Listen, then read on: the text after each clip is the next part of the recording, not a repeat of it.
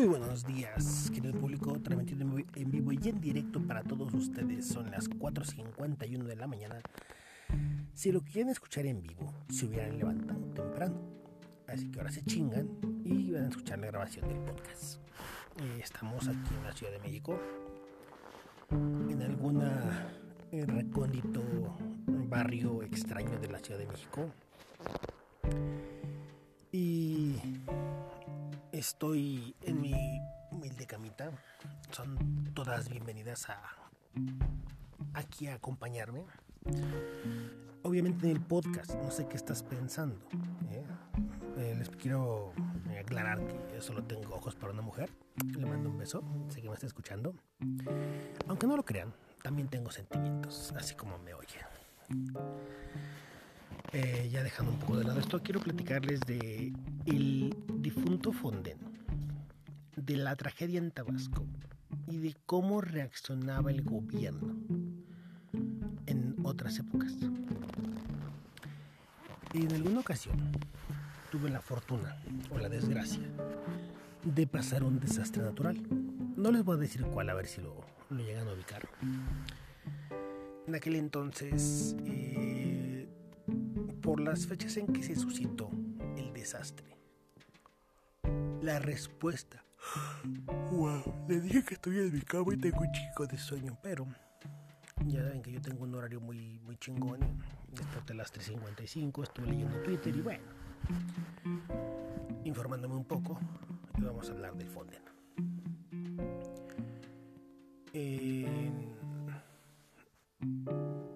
Fechas que se suscitó el, desastre natural, estaba también eh, a punto de llevarse a cabo la fiesta grande de la Ciudad de México, perdón, de los mexicanos de nuestro país, la celebración de la independencia. Saben que es la época de más lluvias y que empiezan a, a pegar los huracanes y demás. Entonces, para esto nosotros, estando esperando un día 14 de diciembre el impacto del huracán Odile. Sí, ya saben cuál es. Odile, Los Cabos, Baja California Sur, 2014. El gobierno mexicano en ese entonces tardó cuatro días en reaccionar. Les voy a platicar por qué.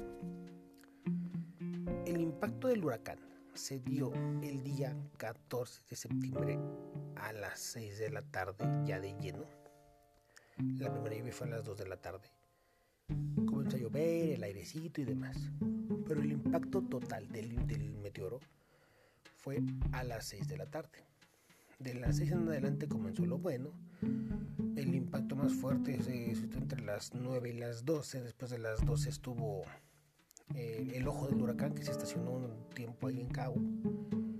Y de las 3, 4 de la mañana adelante, 3 de la mañana adelante fue cuando comenzó la, el segundo embate y eh, completó el desastre hasta las 6 de la mañana del día siguiente.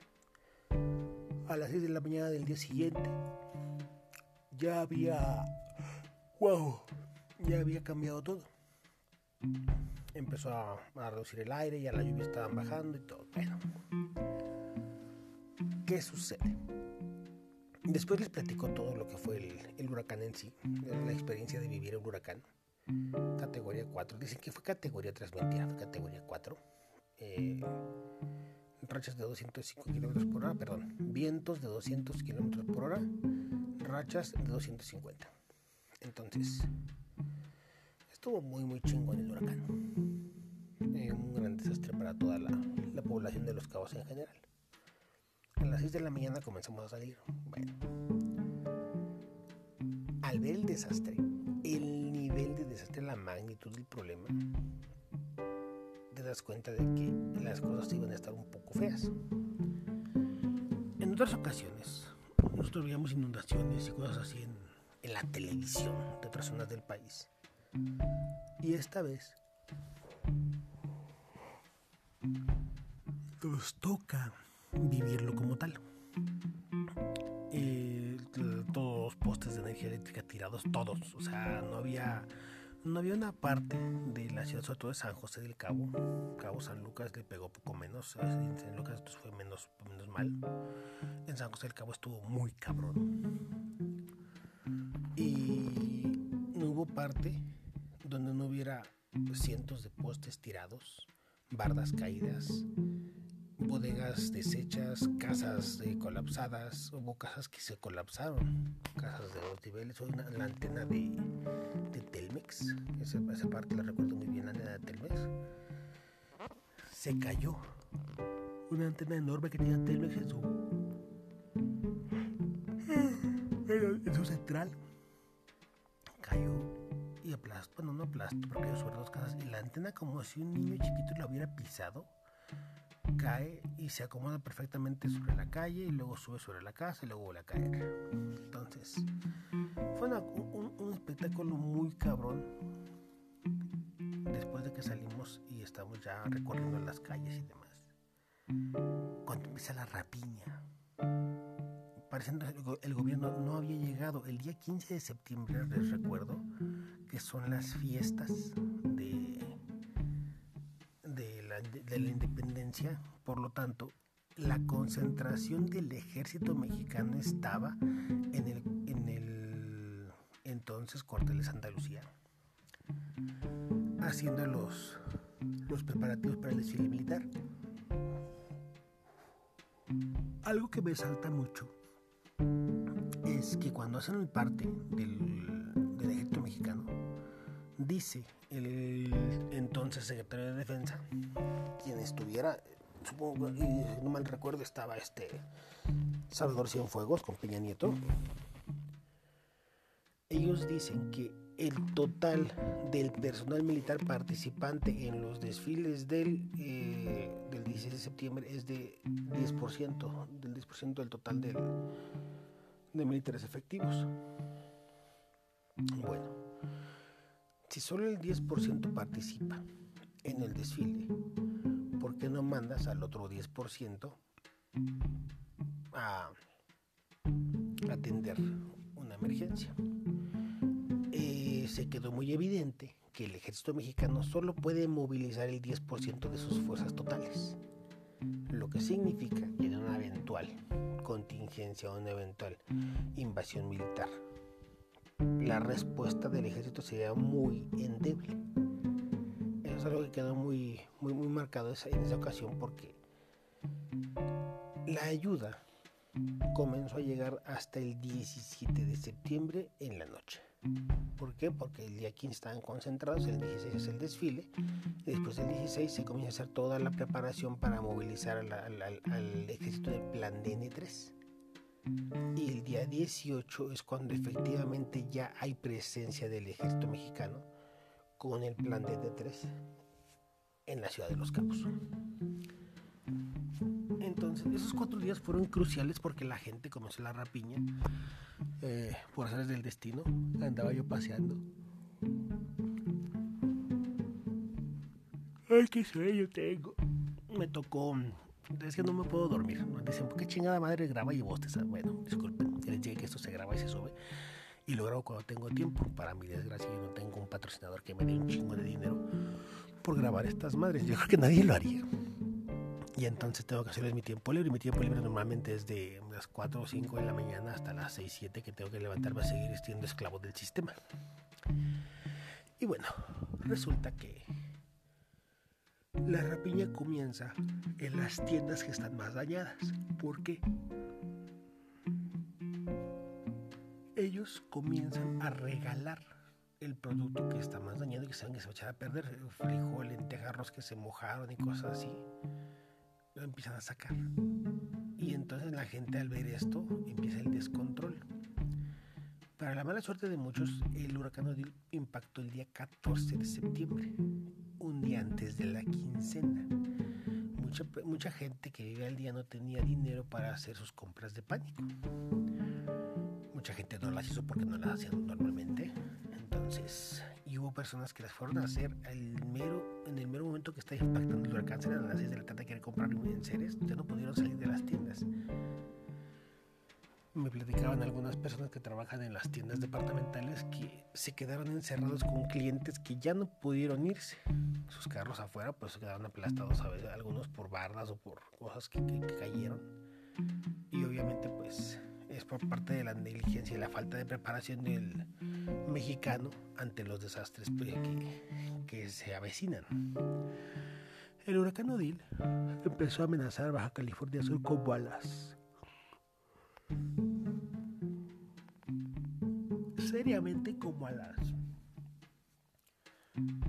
como a las 4 o 5 de la mañana del día 14 se estuvo monitoreando, monitoreando, monitoreando durante como 4 días y el impacto no era inminente pero era probable el día 14 a las 4 de la mañana aproximadamente sí porque es el siguiente comunicado de la comunicado de la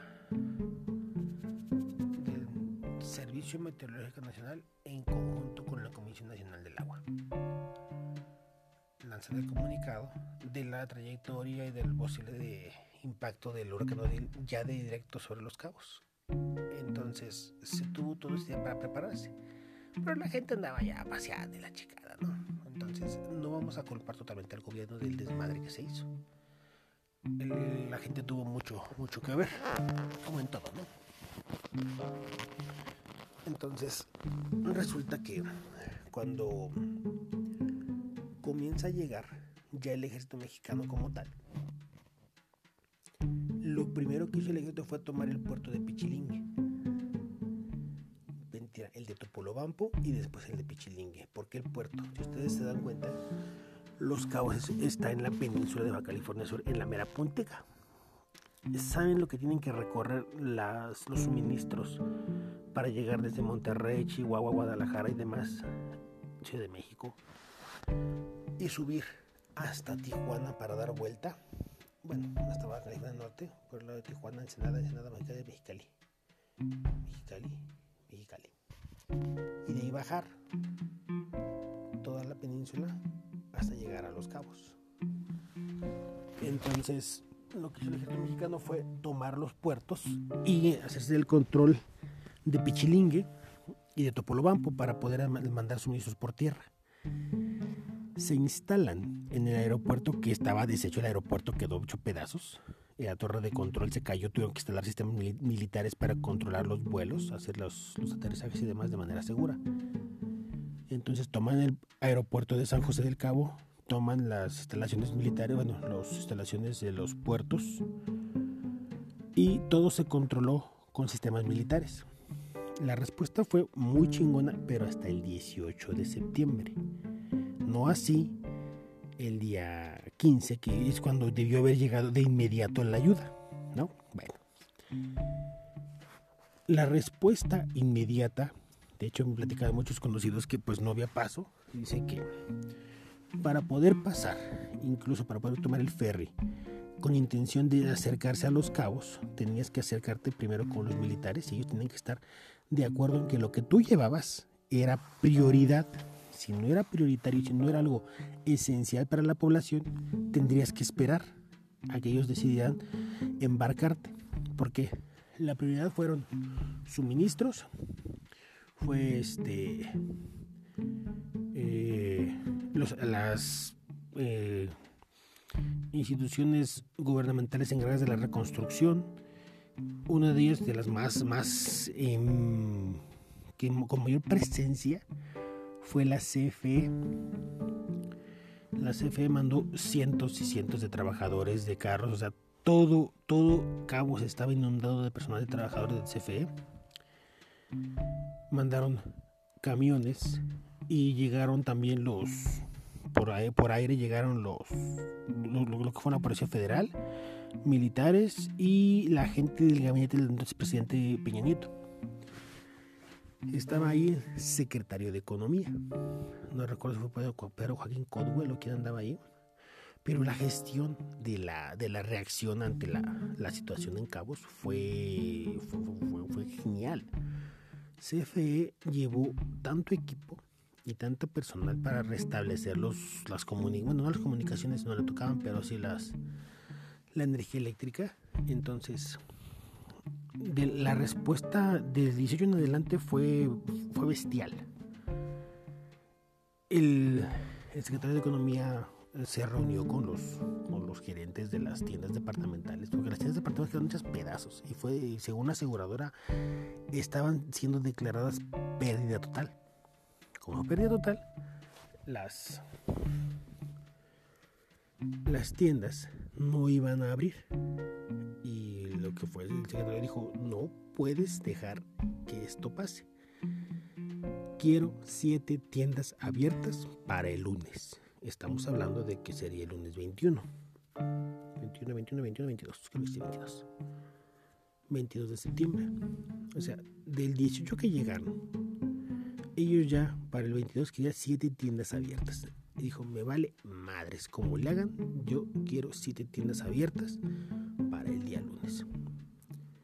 Entonces, pues obviamente los gerentes pues querían cobrar el seguro, hacerse de las cosas y después empezar a reconstruir sus tienditas departamentales poco a poquito. Apuntaban a tres meses. ¿Y sabes lo que son tres meses sin suministros? Es una, una semana. Imagínate cómo le va a la gente. Tres meses estaban, pero muy cabrón. El secretario de Economía les puso ese plazo y para el día lunes efectivamente había siete tiendas abiertas. Me tocó ver los trailers estar presente en muchas de las tiendas departamentales por azares del destino. Y entonces, cuando llegan esas siete tiendas, eh, empiezan a llegar, no llegó uno o dos trailers con, con suministros. Llegaban a cada tienda 18 o 20 trailers con suministros, con enseres, con perecederos. Y empezaron a hacer venta de alimentos el día lunes alrededor de las 11, 12 de la mañana. Perdón, 11 de la mañana, 12 del día. Ya la CFE andaba en chinga por todos lados y el, gobierno se encargó de que las tiendas tuvieran el combustible necesario para la operación de, las mismas. En el puerto de Pichilingue la gestión era enseres, combustible, ayuda, eh, materiales, CFE. Y si alguien quería cruzar, si no era esencial tenía que esperar a que hubiese un espacio. De ese tamaño estuvo el problema. Entonces, eh, el puerto de Pichilingue y Topolobampo fueron eh, bastiones para ayudar a la población. El aeropuerto de San José del Cabo, como les comenté, se montaron sistemas militares para lo que son control de vuelos y demás y eh, hubo vuelos día y noche para la llegada de, productos, de los vuelos que arribaban al puerto, bueno, al aeropuerto para que no se me confundan. llegaban personal, llegaba este, materiales, llegaban equipos, llegaban despensas y se montó el puente aéreo de emergencia. O sea, entre menos personas hubiera, mejor. Y la gente que estaba en, verdadera vulnerabilidad, vámonos. Y fue cuando eh, durante cuatro días se estuvo sacando personas sin costo. Ibas, te formabas. Y si te tocaba, vámonos, súbete y fuga. hasta la Ciudad de México. Y ya de ahí tenías que moverte por tu cuenta. Pero era sacar a la gente del, del puerto. Entonces, cuando todo esto comienza a funcionar, a mí me tocó estar en la reconstrucción, ver la parte de las de SFE trabajando, andaba yo todo el tiempo en la calle por mi, mi trabajo que yo tenía. Y resulta que el gobierno, la reacción del gobierno restableció la energía eléctrica en las primeras zonas en 15 días. En un mes se había restablecido el 90% de la, energía eléctrica en todos los cabos. Como lo ves en la magnitud del trabajo que realizó CFE es que desde La Paz, la ciudad de La Paz es donde baja la energía eléctrica hacia los cabos. Todas las torres de transmisión habían sido derribadas por el huracán. Todas son 140 kilómetros de torres de transmisión derribadas, hechas pedazos, convertidas en chatarra. Y CFE se aventó la bronca y restableció. Les estoy hablando de la respuesta tan cabrona que generó el gobierno en el área de caos. ¿Por qué les platico todo esto? Bueno, estoy leyendo dicen que nuestro flamante presidente, eh, Ricardo Monreal, no mames, que la mida de escroto. Hay algo bien importante.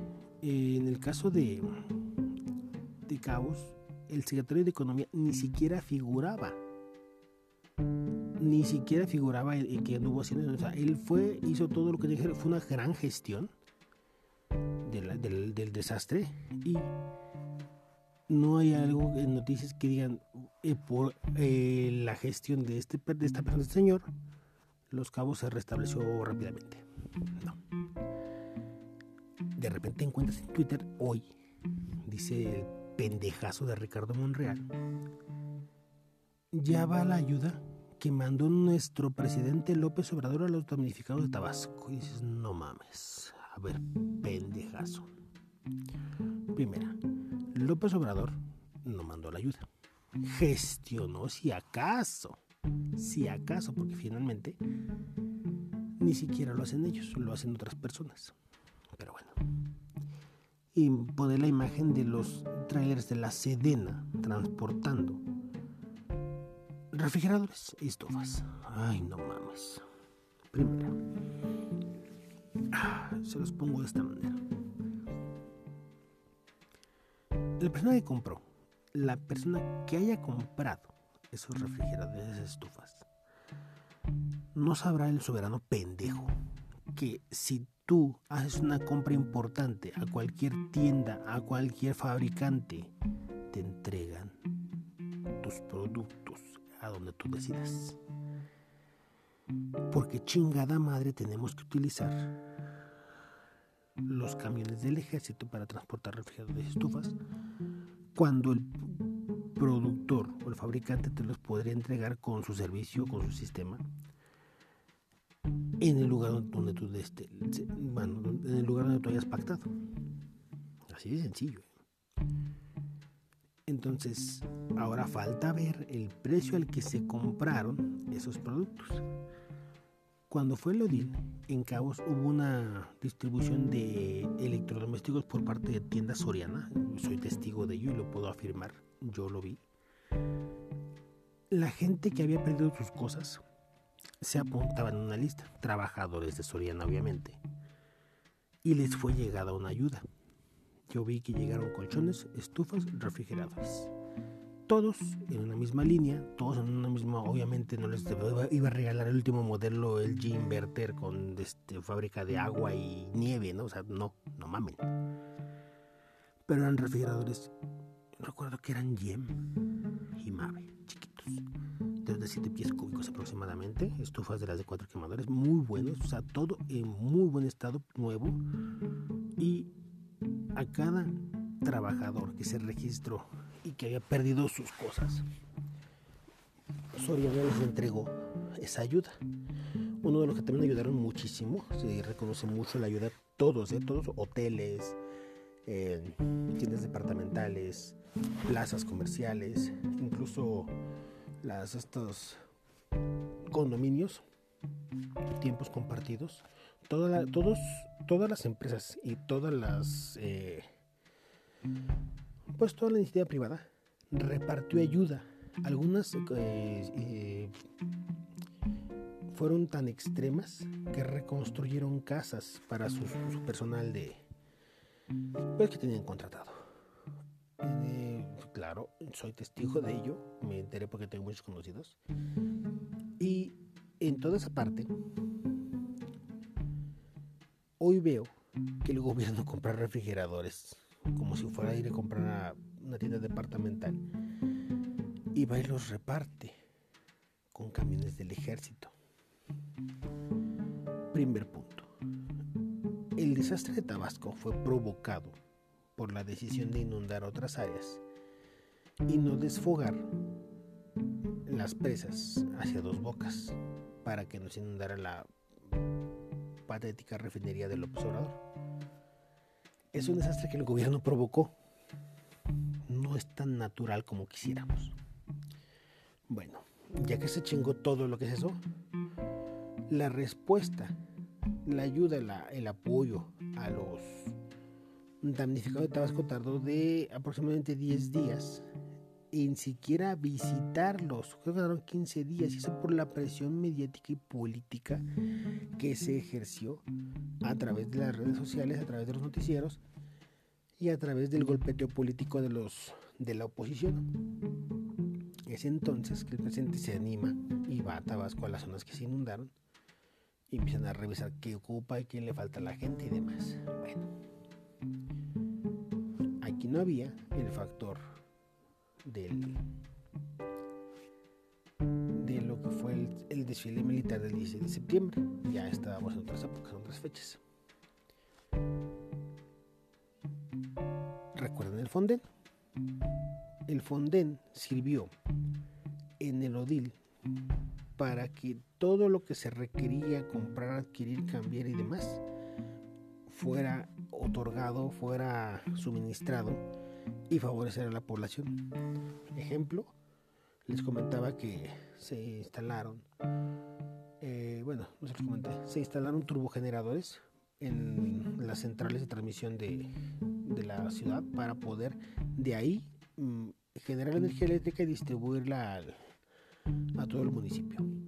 En ese inter, todas las tiendas departamentales que abrieron y que tuvieron servicio a la población el día lunes 22 recibían constantemente cargas de combustible, pipas de diésel, que no nos son regaladas, no las regala, pero que el gobierno las otorgaba por la contingencia, porque si se esperaban a que hubiese suministro de parte de un proveedor, tardaría mucho. Y si no había combustible, las tiendas no podían operar con su sistema de emergencia. Entonces el gobierno estuvo suministrando combustible para asegurar la operación de ciertos lugares. Una, pozos de agua, tiendas departamentales por la cuestión de los eh, perecederos que tienen que funcionar los sistemas de refrigeración y los sistemas de, bueno, los sistemas de cómputo para el cobro y administración de las mismas. Las gasolineras eh, tienen su sistema de emergencia, algunas. Esas obviamente estuvieron eh, el apoyo del gobierno para esos no gastes tu combustible, yo te doy combustible y tú vende para poder dar combustible a la población. Fue un relajo con el combustible. Todo lo que fueron transformadores equipo, todo se tiene que pagar a CFE. No son gratis, no son regalados como ustedes quisieran. Y todo eso es lo que hace el Fonden. Para eso sirve el Fonden. Se reconstruyeron carreteras, se levantó un puente que se cayó. Eh, todo eso sale del Fonden. Se destina y se distribuye en la sociedad, en la ciudad, en la infraestructura, no a la población en sus manitas. En esa parte sí hubo mucha corrupción de parte de los que hicieron los censos para el apoyo de la gente. Porque a mucha gente le dieron su, su cuartito de 3 por 3 metros. Para los que no tenían nada fue alguna bendición. Uf, qué chido. Para los que perdieron su casa, puta, pues bueno, tampoco se les iba a reponer todo. Para que no la construyen bien. El chiste es que el censo sí fue muy opaco y fue a gusto de quienes lo realizaban. Esa es una de las peores partes en cuanto a la Ciudad porque la delegada de ahí donde estábamos nosotros hizo una casota enorme después del ODIL. Se chingó el recurso. Ah, ahí sí te estoy de acuerdo. La persona que levantó los censos es la corrupta. Pero toda la infraestructura que requieres para reactivar una ciudad una población. Es enorme. Y si no un fondo de desastres, sucede lo que pasa hoy. El día de hoy aplauden diciendo que el presidente es el que mandó refrigeradores y estufas a la gente damnificada de Tabasco. Primera, no fue el presidente. Es dinero público. Es dinero del gobierno y el gobierno lo administra y lo manda. Ok, hasta vamos bien no falta el pinche lame escrotos como el pendejazo de Edgardo Monreal que dice que fue el presidente. Toda la chairiza, no mamen, toda la gente, uy, si nuestro presidente si quiere a la gente. Antes no, no pasaba, antes no les daban apoyo, no les daban ayuda. No mamen. Pues quiero que entiendan que no es lo mismo.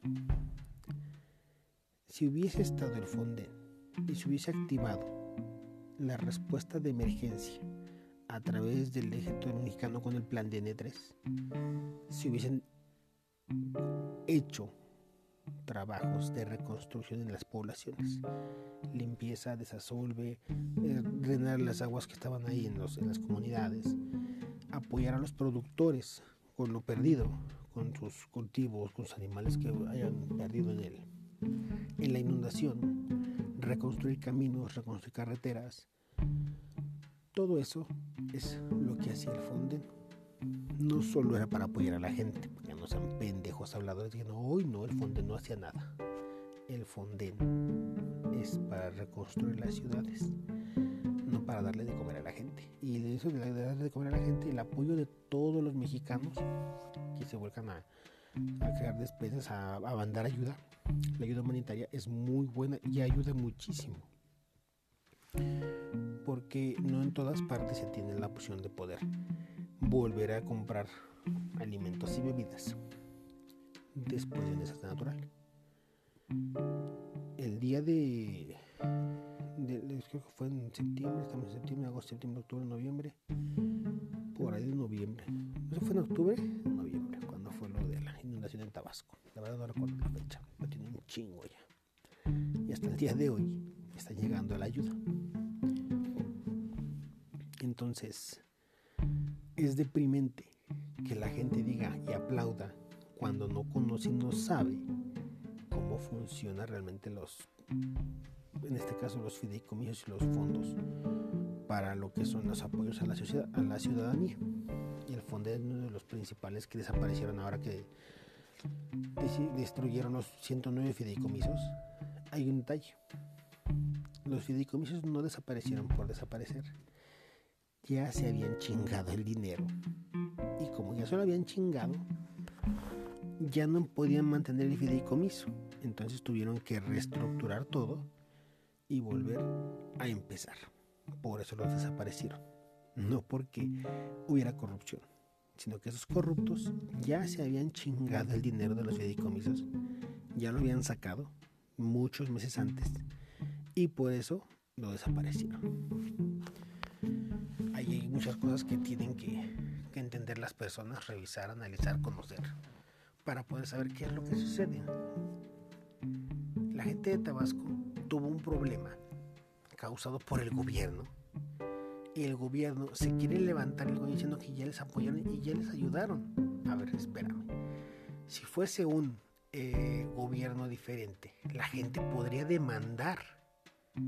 Esta es una demanda en contra del gobierno por los daños causados por sus decisiones porque había la posibilidad de no inundar ni la ciudad de Villahermosa ni las zonas rurales, sino desfogar hacia dos bocas y el daño habría sido mucho menor. Sin embargo, el gobierno decidió inundar las zonas rurales en lugar de dos bocas y Villahermosa o Villahermosa. Entonces, este pendejo gobierno inepto y corrupto decidió dañar a las personas más vulnerables para proteger su propia imagen. Imagen, ya ni siquiera su infraestructura, su imagen. Lo peor del caso, si el próximo año vuelve a llover, va a pasar exactamente lo mismo porque el plan hídrico de Tabasco establecía que se debía desfogar a través de dos bocas. Como ya va a estar la refinería o el intento de refinería que quieren hacer, ya no pueden desfogar por ahí y se alteró todo el plan hídrico de Tabasco. Y entonces ahora cada que hay una inundación van a inundar las zonas rurales. Es una desgracia para todos los productores eh, y toda la gente humilde que vive en esas zonas. Pero así va a ser. Y lo van a volver a ver. Entonces, esa decisión pendeja del gobierno de poner en la refinería obliga que el gobierno tome otra decisión pendeja de inundar las zonas rurales y tendrá que seguir haciéndose así hasta que venga otro gobierno y diga chingar a su madre la pinche porquería de refinería porque ni siquiera va a funcionar y se tenga que establecer un plan hídrico correcto en Tabasco. El Funden desapareció gracias a los diputados de Morena y ahorita lo que es el, el apoyo está llegando administrado a través de los superdelegados, manipuladores políticos y generan la figura de que es el presidente López Obrador quien ayuda a la gente. No, no es el presidente, ni es su dinero, y es su obligación gestionar que las dependencias cumplan su función en apoyo la población, porque para eso están y para eso se les paga. Cada cosa que tú compras tiene un impuesto. Salvo algunos productos que no tienen tanto impuesto, pero al ser productos que son transportados, les recae parte del impuesto de la gasolina, les recae parte del impuesto que requiere o que paga la nómina, que paga eh, el ISR de algunos eh, impuestos específicos o el IEPS de los combustibles. Todo eso eleva los costos de la canasta básica. Entonces, se supone que dentro de las eh, dentro de resoluciones fiscales, una empresa que se dedica a transportar ese tipo de, de productos no paga algunos impuestos, pero solo algunos. El resto que son trasladados y directos tendrá que cubrirlos y por ende aumentar el precio de las cosas. Entonces todo, todo tiene impuestos. Y a través de los impuestos que tú pagas en cada compra que haces, en cada servicio que contratas, es que el gobierno tiene dinero, que esos cabrones tragan y que nos pueden o deben, tienen la obligación de dar el apoyo a la población. Así funciona. Pero no es así. El Fondense desapareció pinches ratas corruptos de Moreta que aceptan todo lo que el gobierno dice, todo lo que el presidente dice.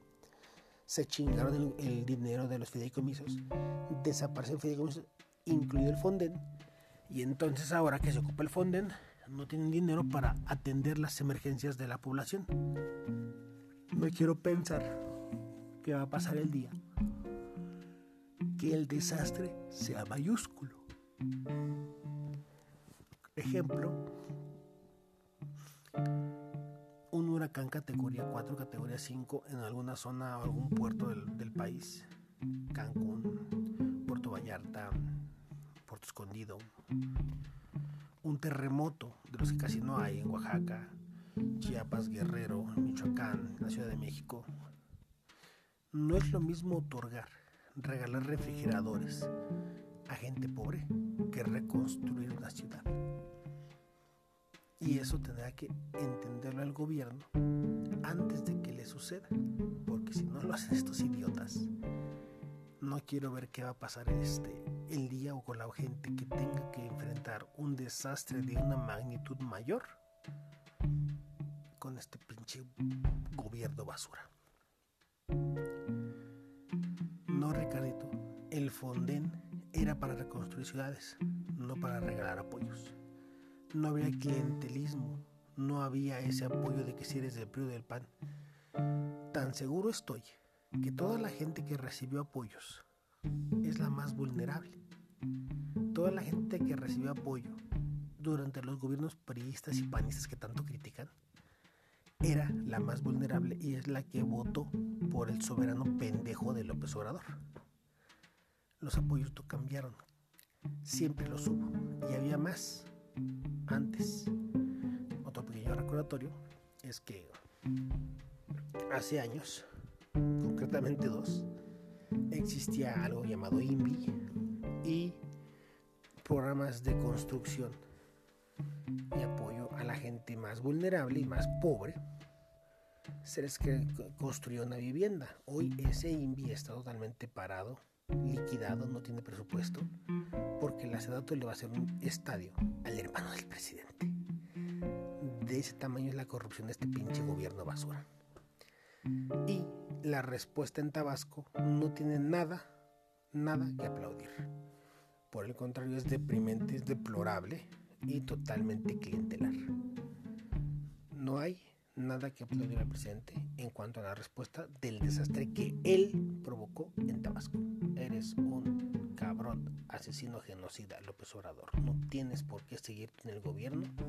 Espérate una patada por el culo en el 2022 cuando se haga la consulta para la revocación de mandato.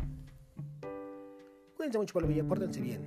Si no les gusta, no me interesa, me vale madres, no me interesa si no les gusta, es su problema, no lo escuchen, vayan a escuchar Peppa Pig, vayan a escuchar ahí a estos cabrones, no sé, de autoayuda, que flojera, no mames, bueno, en fin, cada quien.